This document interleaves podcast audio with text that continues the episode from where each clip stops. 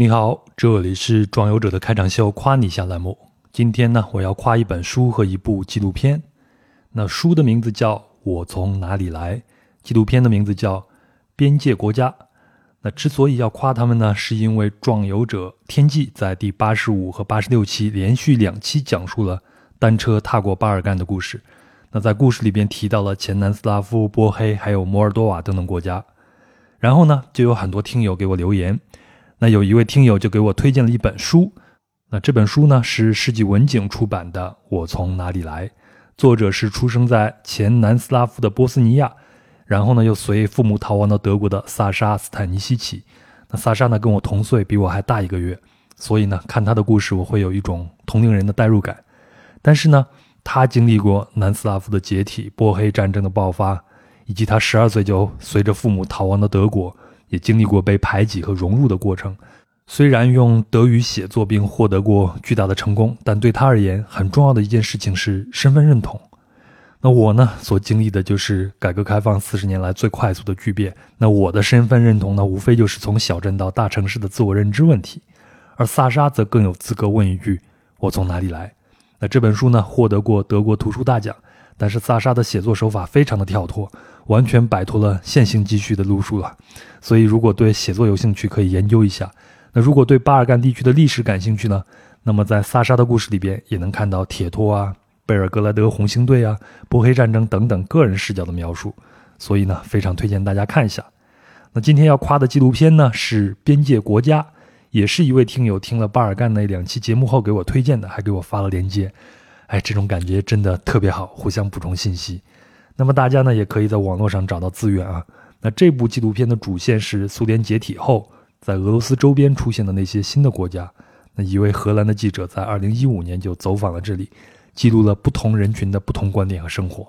那么，在第一集里边就出现了在《壮游者》第八十六期节目里边走过的摩尔多瓦共和国和德涅斯特河沿岸和摩尔达维亚共和国。哎，这次终于说利索了哈。那因为视频更直观嘛，那很推荐看这部纪录片和《壮游者》节目一起享用。好了，那这就是本期的夸你一下。接下来我们就进入到今天的《壮游者》节目。您准备好了吗？我们出发了。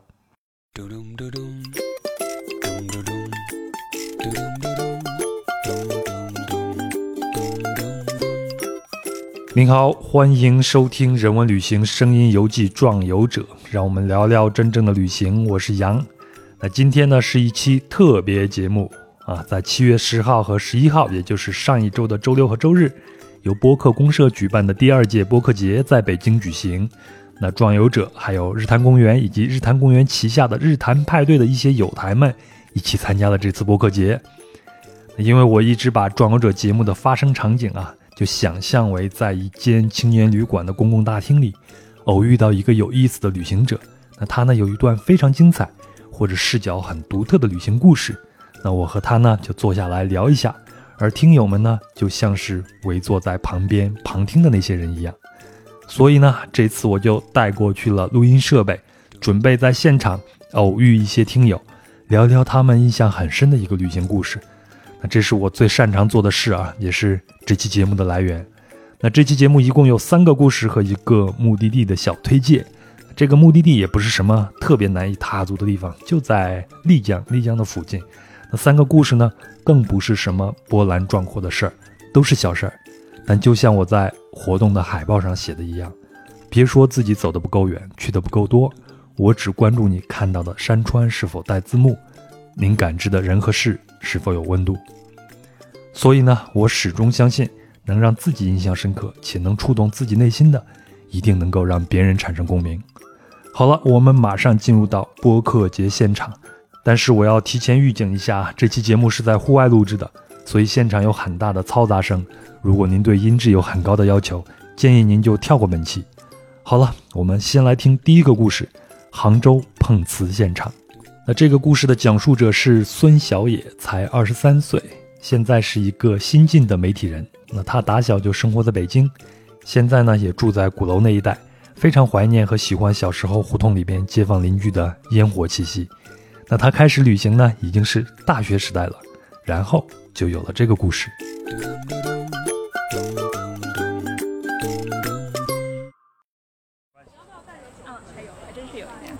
嗯，我之前是在大二的时候和我的一个朋友去杭州玩儿，然后当时也是在杭州的一条商业街，就类似于南锣鼓巷的这样一条街，晚上九点多，然后玩完了，然后呃刚好刚好遇到了一场车祸，是一个。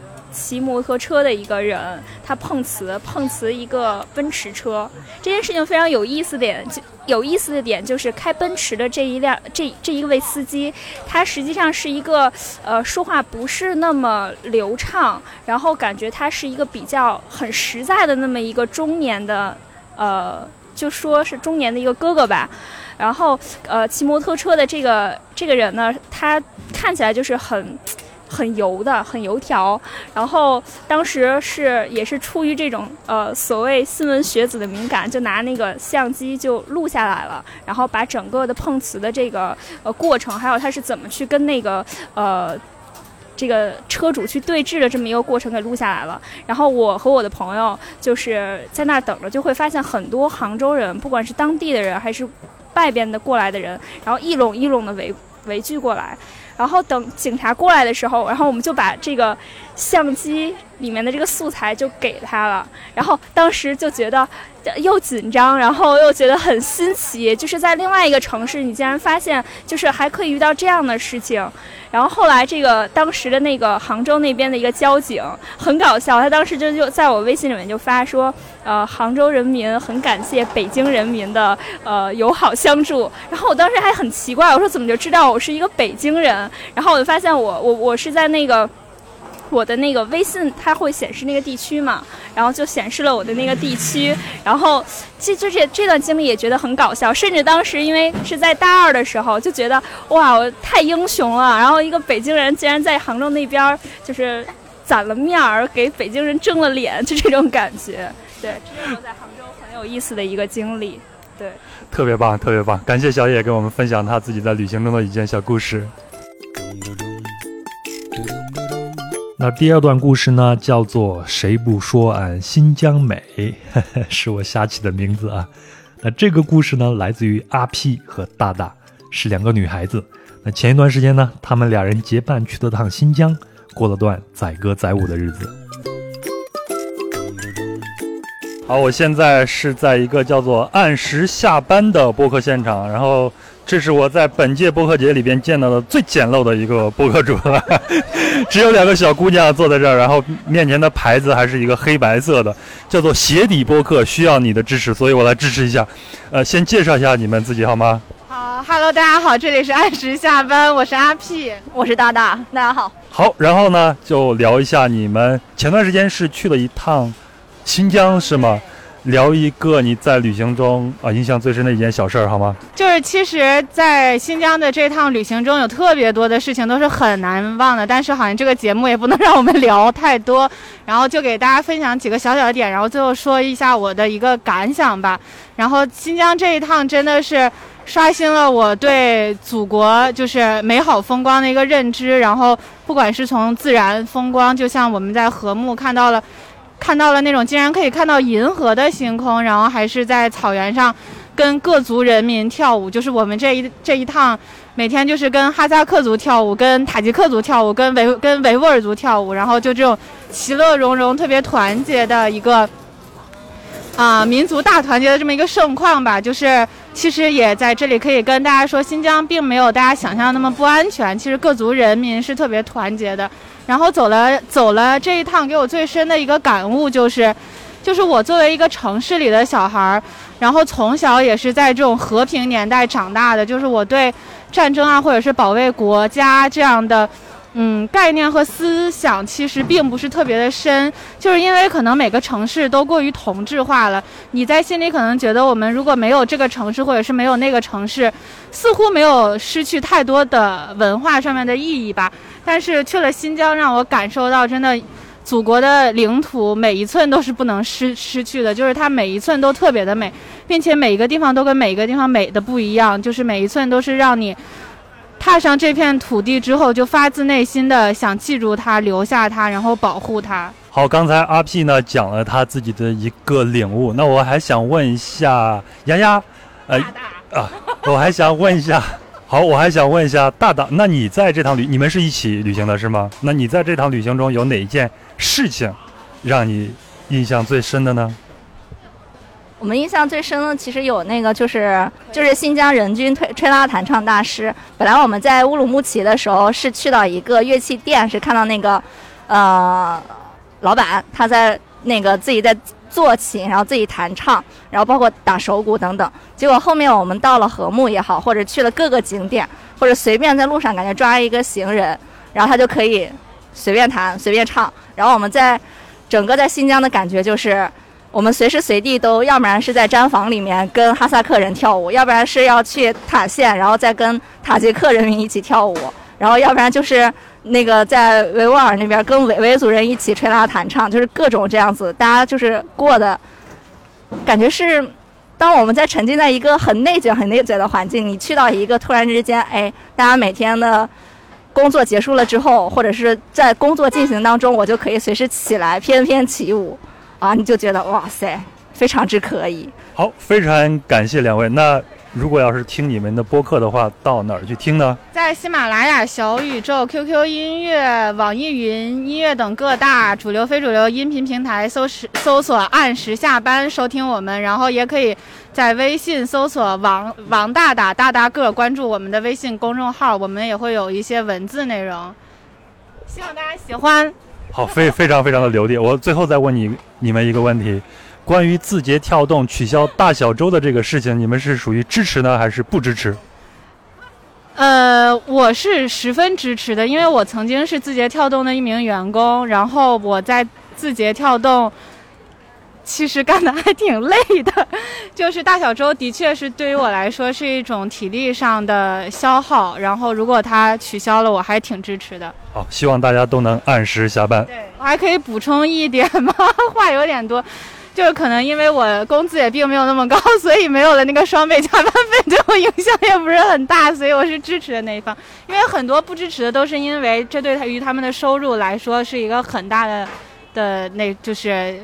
折损嘛，但是像我们这种挣的少的嘛，嗯，取消就取消了，快乐最重要，大家还是要按时下班。按时下班，好好休息，好好享受生活，也尽量不要把自己局限于一种生活模式，多出去走走看看，了解一下这个世界多美好啊！好，那第三个故事的讲述者叫做 Sally，那他呢是这次播客节的一位义工，自称是一位精神四川人啊。那现在呢，就在四川的乐山上学。那他讲的故事叫做《大渡河的冬泳人》。呃，大家好，然后我是来自播客《是时候说》的主播 Sally，又是一个四字播客，对吧？对 对，特别的缘分。嗯，呃，你大概说一下你的播客，你会讲一些什么内容呢？嗯，我的播客是一档杂谈的几一个播客，然后大致有我还有我朋友的一些日常生活的吐槽，还有一些我比较感兴趣的领域，比如说。呃，影视啊，或者说一些杂志、图书什么的，嗯然后现在也在筹备一些关于音乐的节目，还有影视节目啊，特别棒，特别棒。嗯，因为我是刚，就是今年三月份开始才做起来，所以我的节目可能储备量不是那么多。嗯，没有关系，慢慢来，因为我觉得播客它就是一个要长跑的一件事情。对对对。我是在乐山上学，然后我就在选择在乐山旅行。乐山是吗？乐山啊，那不就是一个非常好吃的一个地方吗？对呀，所以就是我准备从旅行还有吃这两方面开始说。太好了，我先说旅行吧。就是从我们学校下去有一条河叫大渡河。你能不能方便透露一下你们学校叫什么名字？嗯，可以不透露吗？可以可以可以可以。那反正就是我们学校在河边儿好，对面就是乐山大佛。嗯，那我顺便问一下，去年。大洪水的时候，你们学校被淹了吗？还行 还行，淹还没有，就是淹不到我们那儿。你继续。发洪水就是大佛泡脚。对的，对的。对，我觉得那个特别好玩。然后我做了一个什么文创产品，就是一个茶包，然后刚好他的身体就在那个水里边，就是大佛泡澡。啊，那么佛的洗脚水是吗？对对对，就特别好玩。就是沿着这条，我也是这个学期才发现，就是沿着一条河下去有一个冬泳广场，就是。在乐山市的叔叔阿姨们会在冬天的时候去大渡河里游泳，我还有幸见过他们游泳的样子。就是这个爱好比较奇妙哈，就是我我看他们游泳，然后看他们就是怎么说呢？就身子钻到里边，然后就被河水带走了。其实你也不能在里边游到什么，但是你又觉得他们就是精神特别，就是受人敬佩。而且那东涌广场呢，好像一开始是乐山，就一开始乐山市的政府并不同意建这个地方，后边儿是因为他们各种努力什么的，你会看到那个那些墙上有他们各种努力，还有什么捐款记录，我觉得这能就像一个特别你就特别团结的一个一个公社一样。大家的一个精神寄托了。对对对，而且你看他们在里边拥有样子，就会觉得我是个年轻人，然后还这么还这么就是就是走个路就觉得累，就这种就特别感觉有点那种感觉。对，我是有一次，呃，在因为那个河边儿它是有一条河边小道，然后下边有一个公路，就马路那个道嘛。我在小道走的时候，有一个阿姨就跟我讲，下前面有水，就不要走了。然后那我就顺着阿姨一起走，一起走，走到那个有个台阶儿，就是说就水已经漫到那个快到快到那个那个那个小路那个台阶儿上了，他们就一直在那准备要热身什么的。其实我一觉得，一开我一开始觉得他们好厉害哈、结果一跳下来人都没有了。但是我觉得那种场景就是很奇妙吧，我觉得我你会觉得这个点在哪一个部分会打动你呢？就他们就是他们明知道自己会被水带走，但是还去游泳。嗯我觉得就是你明知道要有一件事情你无法完成，但还是你要努努力去完成，甚至你要为此建设建立一个公社这样子的一个团体，我觉得特别怎么说，有点有点伟大吧，很励志。就像我们前头聊的，我们有的时候都需要从别人身上的一些反馈嗯来找到我们自己。那你看到这个场景，你会觉得这个场景在你的生活中有一个投射吗？或者说在你的生活中，你能找到自己跟他们可以置换的一个例子吗？嗯，有点儿吧，就像上大学。嗯，讲一讲你的故事。就像上大学，我明知道，就是怎么说，你明知道你学的这个专业可能是网络上的二手信息，但是你还是选择了这个专业，嗯。你没有去转专业，你还是去为他努力，甚至你以后还要去做他的工作，嗯。因为你就怎么说，除了美术，我一无所长。可能播客是我最近发现一个新爱好，但是我不确定我能不能因为它而谋生。就是我现在所有的谋就是谋生手段就只有美术，嗯。所以像我就我觉得我有时候就是像那些跳进河里的叔那个叔叔阿姨，我们知道就是我可能就是得不到什么回报，但是我还是去了，就是坚持很多很多年，很很久很久之后才才能得到一种一种回报。他们可能要游很久很久才能到那个对岸，在所有那种浪啊什么的打击之下，或者而且那个河还挺脏的，嗯，就就像人生一样一样吧，就看到他们在游泳的时候，嗯，那就咱们再讲一讲美食吧，好吗？行。嗯，乐山实在是太好吃了。对对对对对，因为我我精神四川人啊，我所以你不是四川人我我怎么说呢？我是从小在北京长大的，啊但是我是我是十几岁的时候才回到四川，啊？回到成都，然后又考到乐山去大学的时候，嗯在乐山不要看什么装修华丽的饭馆儿，这个道理就是苍蝇馆子是最强的。嗯，哎，我也是超喜欢苍蝇馆子。对对对，就是我，就是我现在有个经验，就是在来四川哪儿都不要去，直接下了从成都下了飞机，在双流机场坐高铁去乐山，对对，直接去乐山。成都也是个美食沙漠，嗯跟乐山比起来，就我今天就在这里拉踩了。好，大家要骂都骂他就好了。哎你能给大家推荐几个你自己喜欢的馆子吗？好，嗯第一个我想推荐是乐山的油炸串串，嗯啊，久闻大名了。对，就就是油炸串串啊，我觉得就是这种美味是难以形容的，你知道吗？就是乐山的很多苍蝇馆子都是做油炸串串的，嗯这个油这个馆子像什么，就这个样子，我怎么形容哈？就是。呃，我在我们家小区楼下开了家店，然后你来吃一下吧，嗯这种感觉，就是他们从来也不装修，嗯就看他们在乐山开了很多家分店，从来都不装修，嗯就是破破烂烂。你你你如果说不看他们名字，你都不知道。嗯但是所以他们做的都是这种街坊生意，但不对不是做游客生意的，对吗？嗯，相当于是这样吧，嗯就是乐山本地人之间就比较出名，油炸串串。我比较推荐的有两个配置，嗯，油炸串串配醋。配醋，对直接蘸醋吃。，对，油炸尤其是你油炸韭菜配醋，嗯，你哪是精神四川人，你是精神山西人啊？这是我一朋友给我推荐的。嗯我一开始就觉得蘸醋这个操作非常的神啊，我我不懂，就是我就是酸又配上油炸，就是特别特别怎么说特别奇妙哈。嗯。但是如果说你真的试过之后，我难以形容这种感觉，就是解腻的同时，然后它有种油炸那种那种怎么说呢，那那那那种口感嗯。就很很奇妙。第二配置就是说我们同学间最爱的一个碳水炸弹，嗯。油炸配蛋炒饭，油什么？油炸串串配蛋炒饭，啊？粒粒分明，就每一粒米都是香的，啊。然后那个那个蛋也是非常香，就是它好香啊！然后配上油炸，就是觉得你这这个人生都升华了。嗯。好，这油炸串儿我就说完了，我就推荐两家店吧，嗯。一家叫英子油炸，然后还有一个是我们学校附近的叫把把香油炸，嗯，就把就是一把两把那个把，嗯不是那个那个 那个呃把。大概位置在什么地方？就是如果大家去的话，还可以按图索骥一下。英子油炸在乐山市中区的杨家花园小区楼下就刚才说那种哦，我们在小区楼下开了家店这种。英子这两个字儿我就不用说，大家都知道怎么写，对吧？对对就普通的最普通的一个名字了。对对对嗯，把把香油炸就在我们呃这个海棠路的某海棠路的一处，嗯我我都忘记了，反正它在一个一个小也是小区楼下一家店。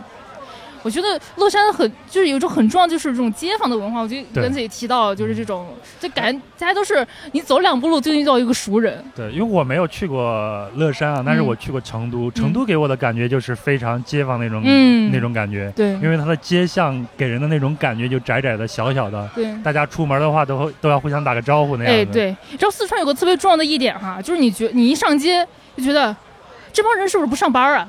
就他们特别闲，你知道吗？就是嗯少不入川。我觉得这种特别，我我五块钱吃一天吧，我当当然那是十年前，我不知道现在五块钱还能不能吃一天了。五块钱有点少哈。我 我再说个别的吧，嗯，乐山有个地方二十块钱，串串香包油炸自助。嗯自助，我都怀疑那个老板他不想挣钱，就是就是那个什么，我开家店我开心这种的，有很多地方都是这个样子，感觉他们就是又有钱又有闲，天天还不上班，然后晚上出来就吃吃喝喝，嗯然后也不知道他们就是就这个这个生活，然后晚上八九点钟就把店全都关门了，所以你们年轻人就出来要面对一个社会很严重的一个竞争，对吗？嗯，你想象你你你的生活，你会选择哪样的生活？就大城市这种，大家天天卷来卷去的九九六、大小周等等，还是嗯你更愿意去过那样的一种生活呢？我先猜一下，你会心里会有一个矛盾，必须矛盾。嗯你知道，就是当你每周周末都可以去喝咖啡，而且视作业为不顾的时候，你就会想象这种生活就是你想要的了对。但是我怎么说呢？这种生活是我寻求的一种生活的目的，它是我要完成的一个人生目标。我最后要活成在这个城市那个样子，我最后要活成我周末能去喝咖啡那种悠闲的样子。但是，首先我要挣到足够的资金，嗯也就是在这种大城市里边儿挣够自己的一第一桶金，就是以我有能力去呃周末喝咖啡去，我有能力周末就想干想在哪儿住在哪儿住，我有能力周末时候沿着大渡河走一圈儿，然后没有人打扰我，我有能力去周末时候去看看书，也什么都不干。嗯所以在乐山的生活只能说是我对未来生活的一个憧憬。嗯，因为我也是啊、从你这样的年龄过来的嘛。嗯当你心里种下了一个念头以后，你以后所有的行为，嗯，无论你是有意还是无意的，嗯都会向着这个念头奔过去的。所以它就像是一个隐形的灯塔一样，指引着你走过去。对所以我觉得你以后应该还是要走上，或者说过上你想象的这种乐山的生活的。，对。所以我我就我的人生终极目标是找个宜居城市，嗯就是那种那种就是什么手边有书，房子边上有海或者有河，就是特别就是惬意的那种生活。就天天我就 chill，我就那个煮杯咖啡，我就搁那儿一躺，我就躺一天，就是躺平了的年轻人。另外一种躺平。好，那也非常的祝福你能够找到你自己想要的那种生活，好吗？嗯非常感谢赛丽今天来跟我们聊她自己的一个印象最深的一段旅行故事，一个旅行的目的地，嗯非常感谢。嗯那如果大家想听你的播客的话，在哪儿去找到你的播客呢？嗯。我的播客是时候说，现在在小宇宙、嗯汽水还有喜马拉雅上都有。好，回头把广告费打给我啊！好，非常感谢。接下来就是我们的第四段讲述了，同样是一个女孩子，叫做蕊哥，其实她的名字叫做蕊蕊，花蕊的蕊啊。但是蕊蕊呢是一位专业的户外领队，徒步高手啊。那蕊蕊这次是从昆明专门过来参加播客节的。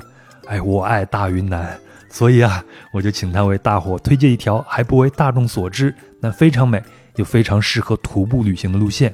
这个地方是宝山石头城。好，现在坐在我面前的是蕊蕊。然后昨天晚上我在群里边发了一下，有人说要叫你蕊哥，对吧？大家好，壮游者的听友们，大家好，以及啤酒事务局的听友好，我是蕊蕊，就是大家的蕊哥。大家好，大家好。啊，蕊蕊蕊呢是在啤酒事务局，现在是负责电商这一块，对吗？对对对，负责销售的这一块儿。呃，这次是专程从云南的昆明，我最喜欢的一个国内城市之一啊，然后跑到这边来参加啊播客节。那刚好蕊蕊就跟我坐在旁边，我一想这不能放过她呀，然后就有了蕊蕊的第一次啊上播客的这个经历。对，居然是上的其他播客，那我觉得事务局的我的两位小伙伴应该要找找自己的原因了。但是很荣幸能够第一次录播客试聊，我比较喜欢的一个个人爱好，也就是户外的旅游。那蕊蕊，你平常的话啊，在云南那边嘛，这样的资源相对来说还是很多的啊。哎，据说你是一个户外的大牲是吗？牲口的牲，我不知道这个词到底好不好啊，我也不知道从哪儿来的。你昨天还跟我聊，你们出去去徒步或者露营的时候，会有一个十五公斤的这种装备，你自己是亲力亲为的吗？呃，对我们叫那种叫负重，一般是露营嘛。然后我最多的话是可以负重十五到二十公斤，然后大概能负重大四五公里，会比我平常健步如飞要走得慢一倍，但是那已经是我的极限了，毕竟腰不好。作为一个女生来说，所以你说作为一个女生啊，然后蕊蕊现在身上就是我看她有一条大花臂，然后很酷。我看你的外外貌的话，我能想象到你在户外是一种什么样的一种形象。我想一下，我觉得在户外好像就会超越性别，然后好多事情，我其实是一个骨子里不太觉得有性别之分的。我觉得我反而要做的比男性要好，好多地方，比如说好多高度啊，好多远距离的长度，我觉得我都想去挑战和尝试。那这样的活动对你来说有什么意义呢？或者说你在这样的活动里边，你能得到什么呢？我觉得，呃，其实平常朋友也在问我这个问题，因为其实好多人不太理解为什么要出去花时间走一天，然后把腿都走废了，然后或者各种身体会不舒服，遇到好多挑战，到底为什么？我觉得好像这样的活动对于我来说，虽然是脚下在受罪，眼睛在享受，但是是一个让你感受到活着的感觉，然后。正因为这些是你亲自一步一步走出来的，我觉得那个景色都完全不一样了。而且，这是只有你自己的体会，你是没办法从别人的形容和照片里看到的。然后，因为在云南其实有好多特别美的地方，是交通特别不好，所以真的是只能靠腿走过去，靠腿走出来去看见的地方。我觉得是一种满足感吧。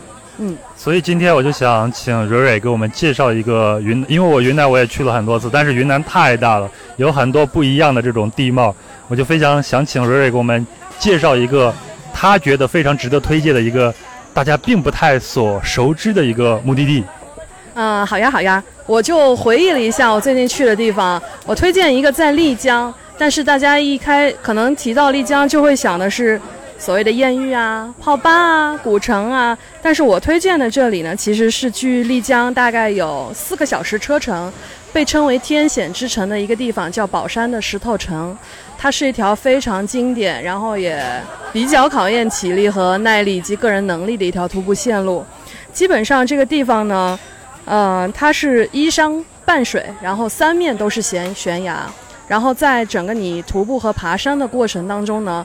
基本上是没有人走的路的，你走的路都是野路，就是峭壁上，啊，但是呢，路途上是非常的漂亮。首先这个地方呢，它海拔大概有两千多公两千多米，然后三面都是悬崖。它为什么叫石头城呢？是因为整个这个城小应该叫小镇吧，或者小县城，它就是建在石头上，是那儿的房子都是感觉像石头摞起来堆出来的，而不是建出来的。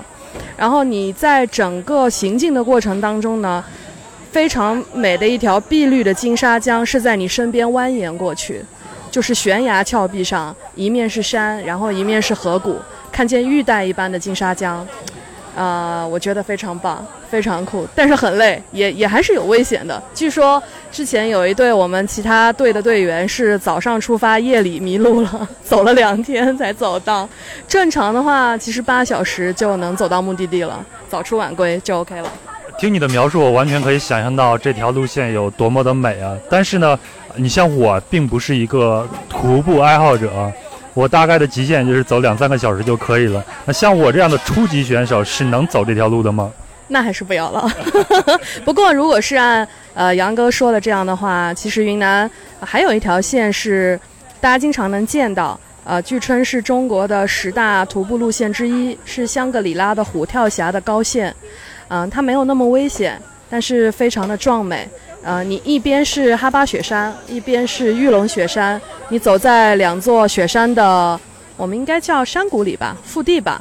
然后有一些蜿蜒的山路，有爬升，然后还有茶马古道的路线。你可以看到以前作为茶马古道用途的风貌，包括现在也还是有马队，然后村民也依靠马队来进行平常日用品的搬运啊，还有现在做一些游客的用处。我觉得这条可能对新手要更友好一些。其实也有不同的景色，因为有像高山的植物，然后海拔的爬升。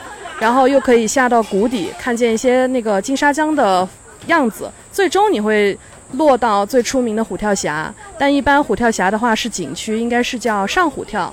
那我们走走的这条徒步线路呢，其实是一个不在景区的虎跳峡的一个位置，叫中虎跳。啊、我觉得堪比像壶口瀑布吧。非常的壮阔，所谓叫虎跳峡，就是整个江水会到达一个落差以后，像一只猛虎跳到江里一样，很很有那种黄河水奔腾的感觉。你在那儿，你整个耳朵周围都是轰鸣声，你所有的一切都变得特别的渺小，你就站在大自然鬼斧神工的那个环境里面。我觉得这条也挺不错的，反正云南资源都挺好，可以慢慢入坑，先从新手玩起，都很棒，体验会很好。特别棒，特别棒！因为我自己去云南了几次，包括你刚才说这个虎跳峡，我也只是在上头观景台上看了一下，但是真的需要有一次徒步的这样的经历，所以以后的话，我也会去选择去走一下，要尝要挑战一下自己。另外，我觉得以后我们应该还有机会再串一次台，邀请你来我节目里边，好好的聊一下我们如何去徒步云南。啊，可以可以，包括甚至我可以，因为其实我不只是一个爱好者，我其实是一个专业的，通过了国家认证考试的，具有带队资格的户外领队。我觉得我当时为想去，为什么想去学呢？我觉得我想系统的学习，包括导航、地图以及就是救护和急救。我们要在户外玩得更好，那首先是保证自己和朋友的安全。那我觉得在这方面，我应该可以给大家一些小小的建议，然后只是基于在云南境内如何安全可靠、愉快地开展户外活动，以及包括露营。呃，因为我觉得可能在大城市的露营和在云南是完全不一样的。我们是更原始、更有趣的露营，然后城市里的话可能更轻奢一些，先带你用不那么费劲儿的方式来体验露营，但是真正的魅力其实是在山谷里。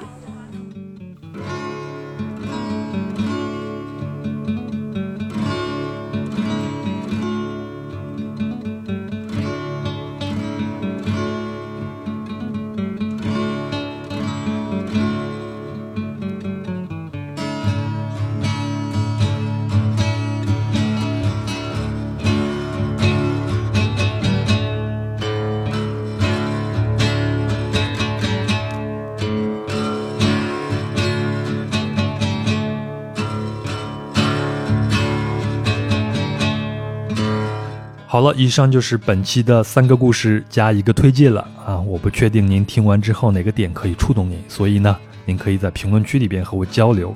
另外啊，我想说一下，本期的四个讲述者全是女孩子。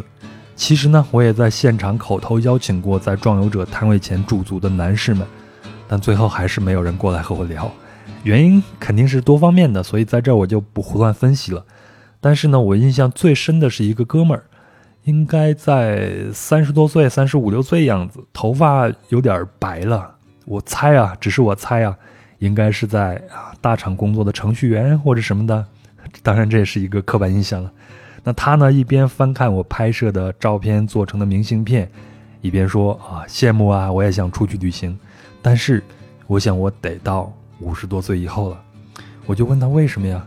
他说我得把两套房子的房贷都还完呀，要把自己的还完，然后把儿子的还完，然后才能出去旅行。呃，我记得在现场我就顺口说了一句：“那挺好啊，这也是一种生活方式嘛。”现在说起来，你可能会认为我是在讽刺，其实这确实是我真实的想法。因为生活方式有多种多样的，一些看似被动的选择，其实都是自己主动选择的结果。其实你就是想要那样的生活嘛。所以呢，你只需要大胆的去承担这个选择的后果就可以了。总之，活在自己的世界里，活在自己的逻辑里，就没有什么错。所以呢，祝这位哥们儿呢早日还完房贷，能够出去走走看看。另外呢，祝小野能够更多的出去旅行，也祝阿 P 和大大的鞋底播客早日变成鞋帮子播客。祝赛利早日过上自己的躺平生活，也祝蕊哥在山野里能够感受到更多的自己和活着。当然，也非常感谢您对壮游者的支持，祝福你一切顺利。我们下期见。